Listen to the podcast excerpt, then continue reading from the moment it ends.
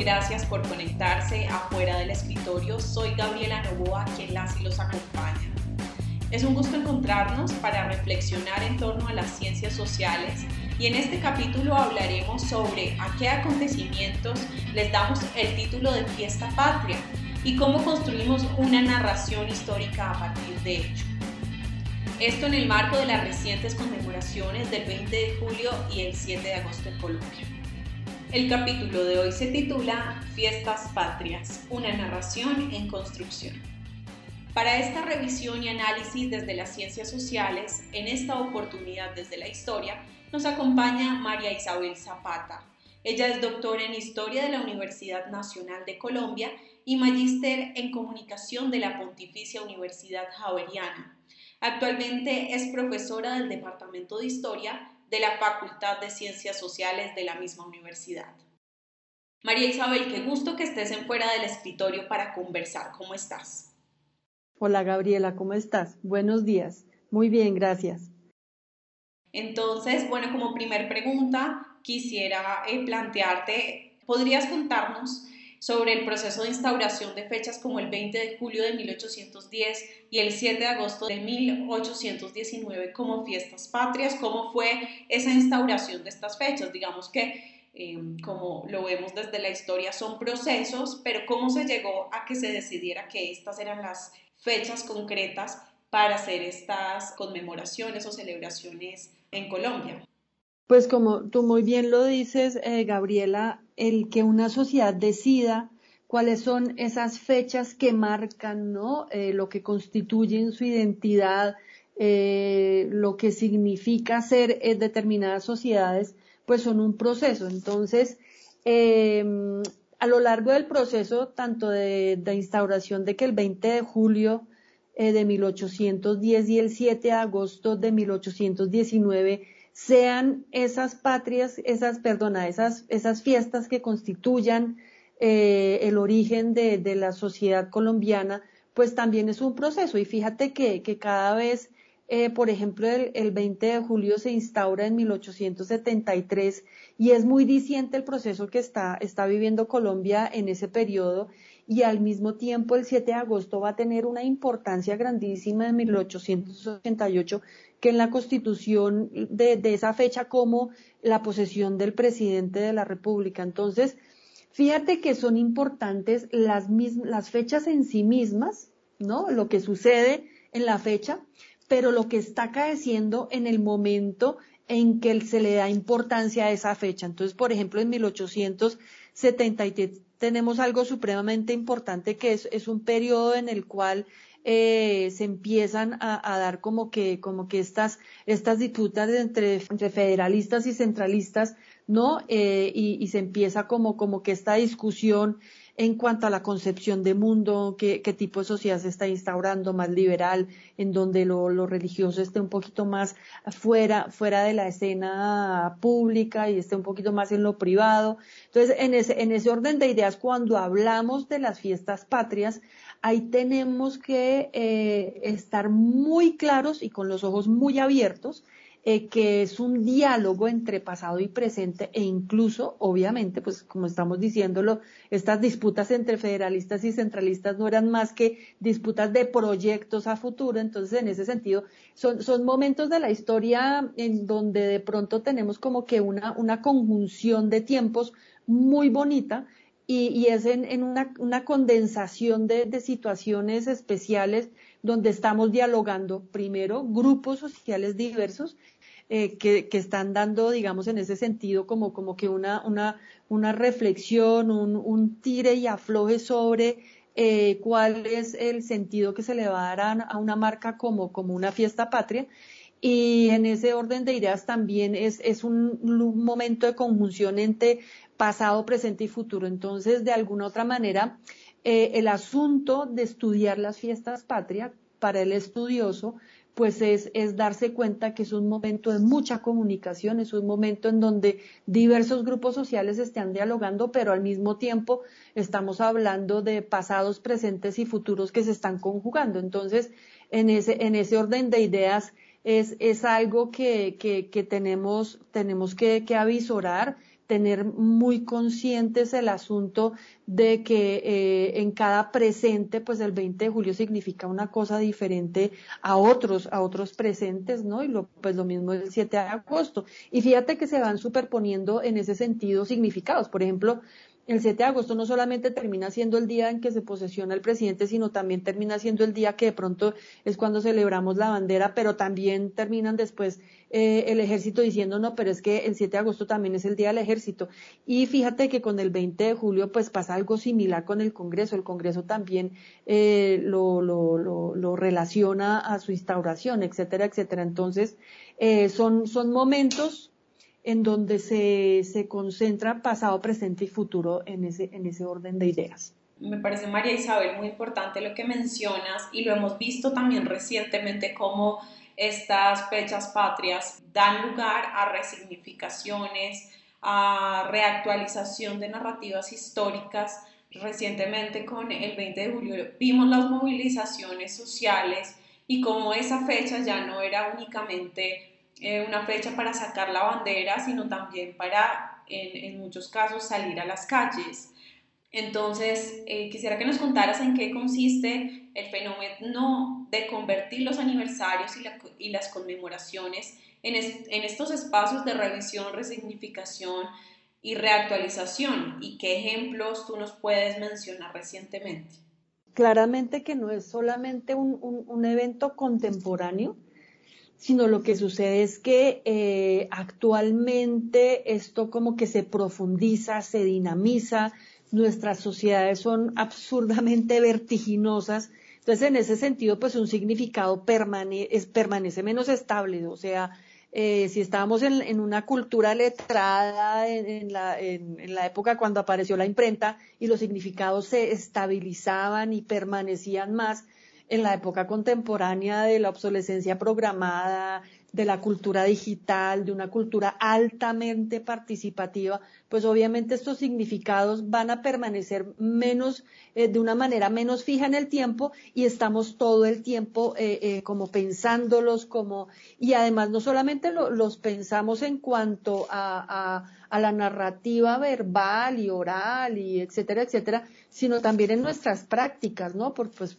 claramente una cosa era pensar en, el 20 de julio, pues hace unos 20 años, eh, en donde pues la cosa era como, como más pausada, más calmada y todos los años celebrábamos como que el,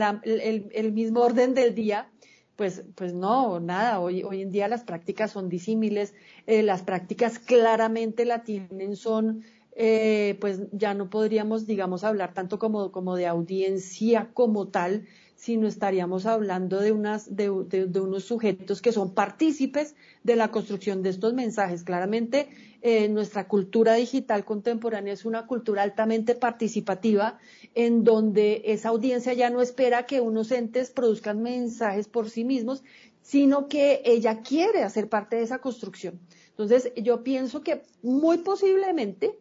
eh, eh, lo que pues, algunos historiadores cuando celebramos cuando hicimos estudios sobre el bicentenario tanto del 20 de julio de 1810 como del 7 de agosto de 1819, eh, hace unos cuantos años, no hace muchos años, advertíamos, oigan, estas celebraciones cambian, la sociedad cada vez es más participativa, hay que, hay que abrir los espacios y parece ser que como que la misma sociedad no, no, no, no se despertó rápidamente ante esto, no abrió espacios y pues nada, la sociedad empezó a buscarlos Em, y los está abriendo, está abriendo espacios de participación para construir esos significados en conjunto eh, y, se hacen desde muchos, desde muchos niveles, los jóvenes, las universidades, los congresos, los mismos ministerios, bueno, etcétera, etcétera. Eh, y yo pienso que, es un, es un fenómeno, fenómeno cultural, pero, pero también es un fenómeno muy del presente, ¿no? O sea, es, es, es, una sociedad altamente participativa en donde, en donde tú ves que, que, que, que, los personajes de las narraciones de ficción las ponen las mismas audiencias antes de que, de que estas narrativas sean estrenadas en las grandes plataformas digitales. Y pues en ese orden de ideas las narrativas de las fiestas patrias también están buscando eh, que esas, que, que esas que, que, tradicionalmente conocemos como audiencias estén participando de esa construcción, ¿no? Otro tema que digamos ocurre en estas fiestas patrias es también el desconocimiento, ¿no? Revisando diversos estudios nos revelan que hay un gran desconocimiento por parte de las personas respecto a los hechos que se conmemoran en, en este tipo de fiestas patrias. Entonces te pregunto a qué se debe este desconocimiento, qué pasa con las cátedras en los colegios o, o digamos que ¿Por qué este desconocimiento? Porque digamos que se sabe que es el 20 de julio, que es el 7 de agosto, pero la gente no tiene ni idea qué pasó realmente en esos días. Entonces, ¿a qué se debe eso? Bueno, yo, yo pensaría que hay, hay varios fenómenos y haría que, habría que hacer un, un estudio como de pronto más puntual. Em, yo recuerdo cuando estaba haciendo la tesis de mi doctorado, eh, del cual salió el libro sobre el centenario de la independencia en Colombia en 1910, eh, yo encontré de alguna u otra forma varios elementos en donde eh, hay que reconocer y, se veía claramente que, que, las fiestas patrias también en algún momento son utilizadas como, como, como vehículos de propaganda. Entonces, en ese orden de ideas, pues hay que darse cuenta, por ejemplo, había eh, em, en México, porque yo hice el estudio comparativo entre Colombia y México, eh, el mismo gobierno de, Porfirio Díaz sacaba objetos conmemorativos sobre los personajes de, la independencia de, 100 años hacía, perdona, 100 años, y eh, al lado ponía su, su imagen. Entonces, pues claramente vemos que esto es un vehículo propagandístico para, en algunos casos, justificar algunas, algunos personajes que están en el gobierno, etcétera, etcétera. Pero Obviamente sus contradictores también utilizaban eh, las mismas fiestas y los mismos sujetos de, la celebración del centenario para justificar sus propuestas y, contender contra el, gobierno de turno que estaba en ese momento, pues obviamente en Colombia y, y también se, sacaron estos, estos elementos. Entonces ahí también hay, hay que mirar que las fiestas patrias, por un lado, son usadas como, como elemento de propaganda de gobiernos y de contradictores, pero también de alguna u otra forma, eh, por otro lado, pues algunos, algunos grupos eh, en la sociedad pues empiezan eh, a hacer ciertas acciones como que empiezan a, a, tratar de mostrar cuáles son sus posiciones frente a una cosa u otra, utilizando los elementos de la historia sin tener ni la más mínima idea a qué se están refiriendo. Entonces, por ejemplo, vemos cómo en algunos casos se, se, arremete contra estatuas, ¿no? De algunos personajes, en, este caso yo quisiera hacer eh, referencia, por ejemplo, a Antonio Nariño, se va contra Antonio Nariño, eh, haciéndolo ver como si fuera un personaje representante de determinadas acciones, de, de un grupo, eh, de, en este caso, digamos, representante de españoles que coartó la libertad, que cuando en, en, algún momento lo que se le estaba dando a Antonio Nariño era la representación de, de, un personaje que implementó la imprenta, que divulgó su utilización, bueno, etcétera, etcétera. Entonces, en ese, en ese orden de ideas, eh, el, el, significado que se le da a un personaje en un momento dado y el que le quiere eh, indilgar otro personaje,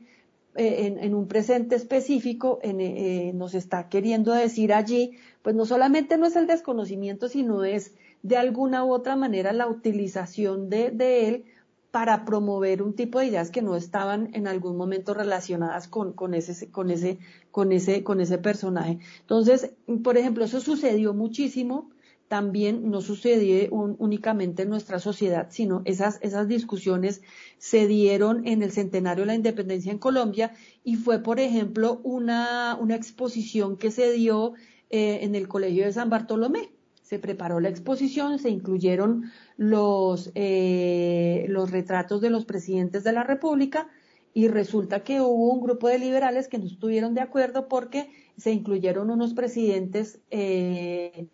que ellos no pensaban que eran presidentes y otros que sí se... Bueno, entonces, esa, esa discusión sobre a quién representa qué sujeto, que eh, no es algo solo que nos sucede hoy en día, ni sea por mero desconocimiento del pasado, sino en ese sentido es porque en el presente algún grupo de la sociedad quiere darle a ese personaje eh, unas características específicas que ellos consideran que, que, deberían tener. Y, yo, yo sí pensaría que la sociedad debería reflexionar de una manera un poco más, más con mayor minucia y debería pensar que, que, que si, si, un determinado grupo social puede eh, y está en su derecho de, darle determinada importancia a un sujeto en la historia, de darle determinados valores, de reconocerle determinadas características y, pretende que se le respete esa visión sobre ese, ese, ese personaje histórico,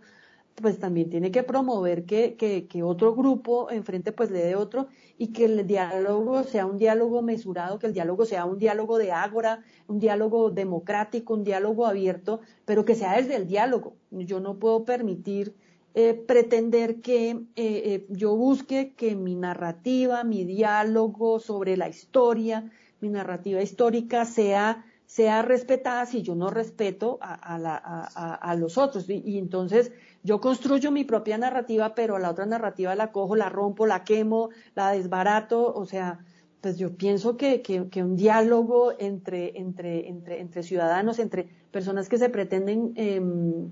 pertenecientes a una nación, pues debe ser desde todos los medios eh, eh, comunicativos, pero, pero de alguna manera racionales, eh, pues hasta lo, lo, lo, lo, emotivo que se pueda, pero, pero sin agredir a, con el que yo estoy hablando, con el que yo estoy conversando, con el que estoy construyendo eh, un diálogo. Entonces, en ese, en ese orden de idea, pienso que, que la historia, la historia es, es el, el, vehículo perfecto para que la sociedad colombiana pues construya sus símbolos, se replantee hoy en día, se reflexione, pero de una forma eh, desde el cuidado del otro, desde una, desde un respeto, un respeto al otro y precisamente pensando en que estamos construyendo un país hacia futuro, ¿no? En donde todos, todos cabemos y podemos estar, ¿no? Entonces, en ese orden de ideas, pienso que, que, que debemos reconocer que, que estamos en una sociedad, tú muy bien lo sabes, Gabriela, desde la comunicación, una sociedad transmediática, en donde no hay una sola versión, sino que todos participamos para construir eh, una narrativa histórica que obviamente permita que existan contranarrativas, pero que, que de alguna otra manera se, pueda, se puedan unir y conversar entre ellas, ¿no? Entonces, eh, no, no, fíjate que en el, en el centenario de la independencia con mi estudio, yo me di cuenta que sucedió algo similar y yo recuerdo que el, el presidente de la época, que era Carlos R. Restrepo, eh, él decía que él no veía por qué, por qué en este momento, en el 1910, poner a, a, a, a enfrentarse a Bolívar con, con, Santander no era necesario, ¿no? Eh, eh, en un presente en el que, en el que debería construirse, construirse un, país eh, y donde debemos estar cobijados todos de alguna otra manera como ciudadanos, ¿no? Entonces, desde, desde 1910 eso ya ya, ya los colombianos sabíamos que, que ocurría, eh, ya ah, existían discusiones en, en, ese momento sobre, sobre qué, personaje debería tener más relevancia o menos, bueno, quién había participado más, a quién se le debía más, etcétera, etcétera. Eh, y, resulta que, en el Bicentenario, en la celebración del Bicentenario, nos dimos cuenta que, que cada vez más grupos eh, de nuestra sociedad quieren que, sus personajes sean resal, resaltados, que sean, eh, que los veamos como partícipes. Entonces, eh, pienso yo que, en ese sentido la historia y, y, la reflexión sobre, las fiestas patrias para lo que nos de alguna otra manera nos, nos enriquece es que, que, la narrativa histórica sea un, cada vez más participativa y que nos sintamos pertenecientes cada vez más a, a, pues a nuestro país y que desde el presente sepamos que todos hemos y seguimos eh, eh ayudando y colaborando a la construcción de nuestro país.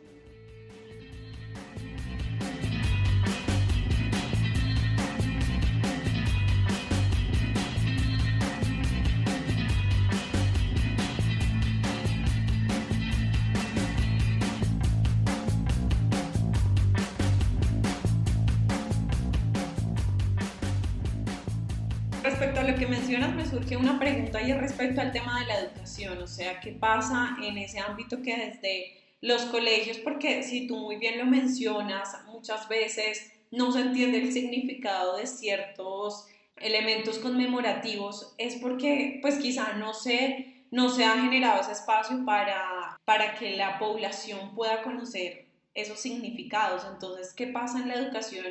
en ese ámbito para que se genere ese desconocimiento? Esta cultura digital que es comunicativamente transmediática porque saltamos de un medio a otro todo el tiempo para comunicar de distintas maneras nuestros mensajes para llegar a todo el mundo, eh, al, mayor número de población, etcétera, etcétera, hace pues que obviamente la educación también cambie y la educación debe ser hoy en día altamente participativa, o sea, eh, el, la educación está en manos eh, del, del, del, ¿qué? del alumno, o sea, el, el, alumno está en la mitad de la construcción de su mensaje, él es el centro, o sea, el que se está formando es él, el, el profesor es un facilitador de un evento, de una experiencia, de, de la construcción de un significado, de un sentido, de un propósito, pero realmente el protagonista es el estudiante. Entonces, en ese orden de ideas, ese significado de la historia, ese significado de los símbolos, ese significado de las fiestas se construye en el aula de clase. Entonces, la invitación es a que, a que el maestro esté abierto a construir esos significados y esos símbolos y que se abran esos espacios conmemorativos con el maestro. En ese orden de ideas, eh, se le dan las herramientas y las habilidades al estudiante para que él participe, eh, de una forma concertada, tolerante eh, en, esa, en esa construcción dentro de los nuevos medios que, podemos utilizar, ¿no? Eh, y, en ese, y en ese orden de ideas, pues se genera pues una conversación eh, mucho más calmada, mucho más pausada, en donde todos estemos participando, pero, cuando le toca a uno estar levantando la mano, oiga, déjeme hablar, por favor, quiero, quiero decirle que resulta que eh, el rojo tiene que ir arriba y el amarillo te... Entonces uno dice, no, pero espérese un momento, conversemos, ¿cómo así? O no, más bien, entonces cambiamos las franjas y las ponemos todas iguales, o podíamos, eh, es una forma concertada, pero pues, y digamos, fíjate que por eso es que de alguna otra manera, Gabriela, el elemento pedagógico es, es, es, es mucho más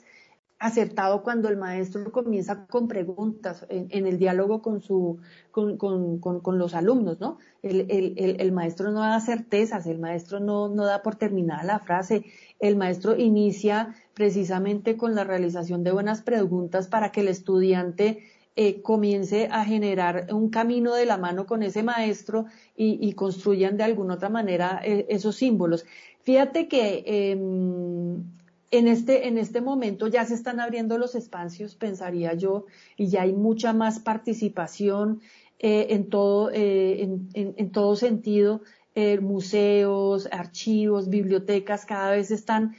en la necesidad de, de, ingresar más en redes sociales, de, de buscar el, el, el, público que visite, eh, que participe en la construcción, no que sea consumidor de mensajes que, que ya vienen preparados, sino que precisamente sea, sea ese ciudadano de a pie el que construya el significado, obviamente, pues de la mano con los historiadores, con los sociólogos, los antropólogos, los comunicadores, pero yo pienso que, que si estamos haciendo ciencia en la calle, pues que sea real, ¿no? Que, que no pensemos que, que el historiador sale a la calle a contarle a la gente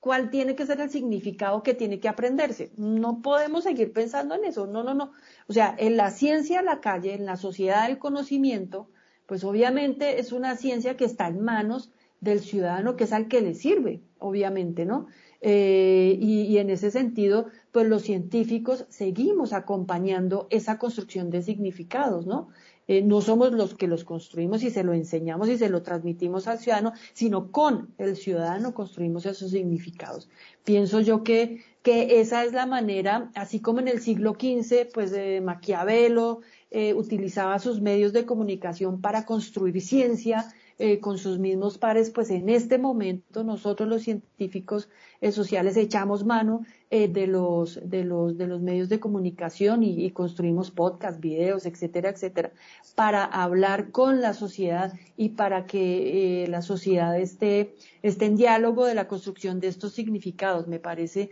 me parece a mí que no hay nada más interesante. Hay un, hay un texto que yo sé que tú conoces, Gabriela, que es de Pierre Nora, sobre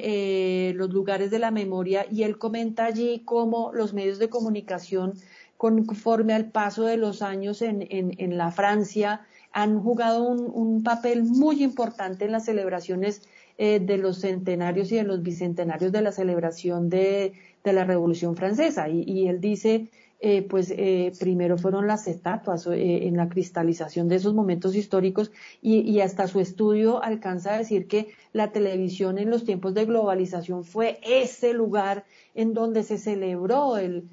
el, uno de los de las conmemoraciones más importantes de la Revolución Francesa, pues hoy en día tenemos un, un, ecosistema comunicativo inmenso en donde tenemos no solamente radio, tenemos eh, también televisión, eh, prensa escrita, eh, tenemos lo oral, la plaza pública, tenemos también lo digital, bueno, un, un montón de medios de comunicación que, que nos ayudan a entablar ese diálogo en donde construimos día a día precisamente los significados de estas fiestas patria. Me parece clave lo que mencionas de cómo se construye la memoria, cómo es una realmente una construcción tanto personal como social. Por esta misma línea quiero hacerte la última pregunta, que es, ¿qué crees tú que se necesita para que se generen nuevos símbolos, fiestas patrias, espacios conmemorativos que correspondan mucho más a la realidad actual del país y cuáles, qué, espacios, símbolos o fiestas patrias serían urgentes que se, que se implementaran o que se empezaran a, que, se les empezara a dar lugar. Pues yo pienso que, que, es abrir espacios en donde los nuevos movimientos sociales eh, pues puedan participar, ¿no? Y, y, estos movimientos sociales que pues también son muy, muy coyunturales, son muy efímeros, son eh, cambiantes, son movibles, eh, tengan esa, esa posibilidad de participar, ¿no? Los jóvenes, estudiantes, eh, mujeres, indígenas, afrodescendientes, el movimiento, movimiento LGTBQ, también es abrir esos espacios para que, para que la sociedad pueda pueda establecer esas formas de comunicación y pueda participar en una construcción eh, mucho más artísticas, pero, pero pues obviamente eh, que el Estado promueva esto, que haya financiamiento desde el Ministerio de Educación, desde el Ministerio de Cultura y desde el Ministerio de Ciencia y Tecnología, obviamente que allí también deben estar eh, muchos otros ministerios que, que ayuden y dinamicen, eh, eh, em, aportando con, con, con qué, con, con, con, medios y recursos económicos, pues no solamente para que nuestra, nuestra sociedad pueda pueda tener eh, esa, esa construcción y, esas definiciones, porque es que fíjate que, pues sí, estamos en una sociedad diversa donde los medios permiten que los grupos sociales participen cada vez más, pero esto al mismo tiempo hace que nuestra identidad sea muy movible, nuestra identidad sea muy efímera, eh, nuestra identidad esté en construcción permanente y pues eso, eso de alguna otra manera hace que pues nuestros esfuerzos tengan que dirigirse más hacia allí, ¿no? Entonces, en ese, en ese orden de idea, nuestra identidad todo el tiempo está en unas intersecciones eh, que debemos cuidar mucho para que estos medios de comunicación pues puedan ingresar allí, ¿no? Porque, porque pues, pues eh, países eh, como los nuestros, donde, donde ese, esa, esa identificación es como tan, tan, tan, tan, se desvanece tan fácilmente, pues hay que estar constantemente eh, alimentándola y definiéndola y diciéndole,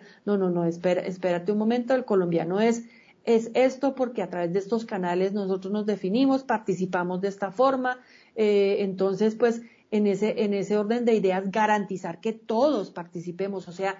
eh, aquí hay, aquí yo quiero de alguna otra forma hacer un llamado y es que el colombiano está diciendo, oigan, yo no solamente soy colombiano para ir y poner el voto, yo soy colombiano todo el día. Entonces, en ese orden de ideas, yo, yo pienso que a eso es a lo que se está llamando de alguna u otra forma y yo participo todos los días porque mi bandera no es para ponerla solo, solo el, el 20 de julio y el 7, y el 7 de agosto. Y, y, y recuerdo en una clase, eh, que sea en otra universidad que es muy de relaciones internacionales, tenían la, la posibilidad de, de, mm, me lo comentó un colega de relaciones internacionales, eh, que podían eh, hablar con personajes de otros países, estudiantes iguales que ellos, y los estudiantes de Rusia en una clase les preguntaron a los colombianos, oigan, pero ustedes, ¿por qué siempre andan con una camiseta amarilla puesta? y es paro para todo. Yo no solo los veo en el mundial, también los veo en otras actividades. Entonces,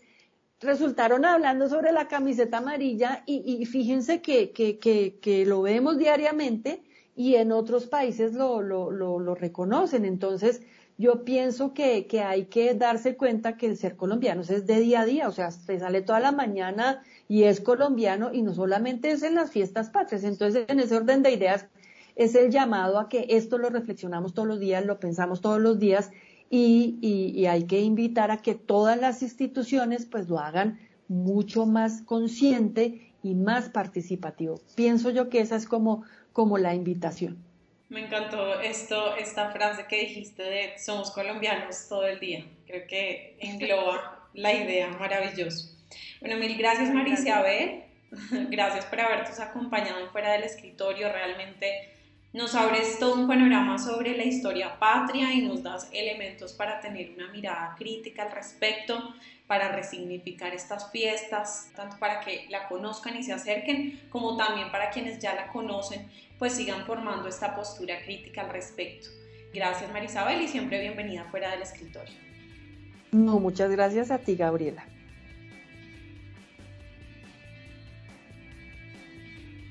Y si quieres seguir conectado o conectada con los contenidos de la Facultad de Ciencias Sociales, síguenos en arroba Ciencias Sociales en Facebook.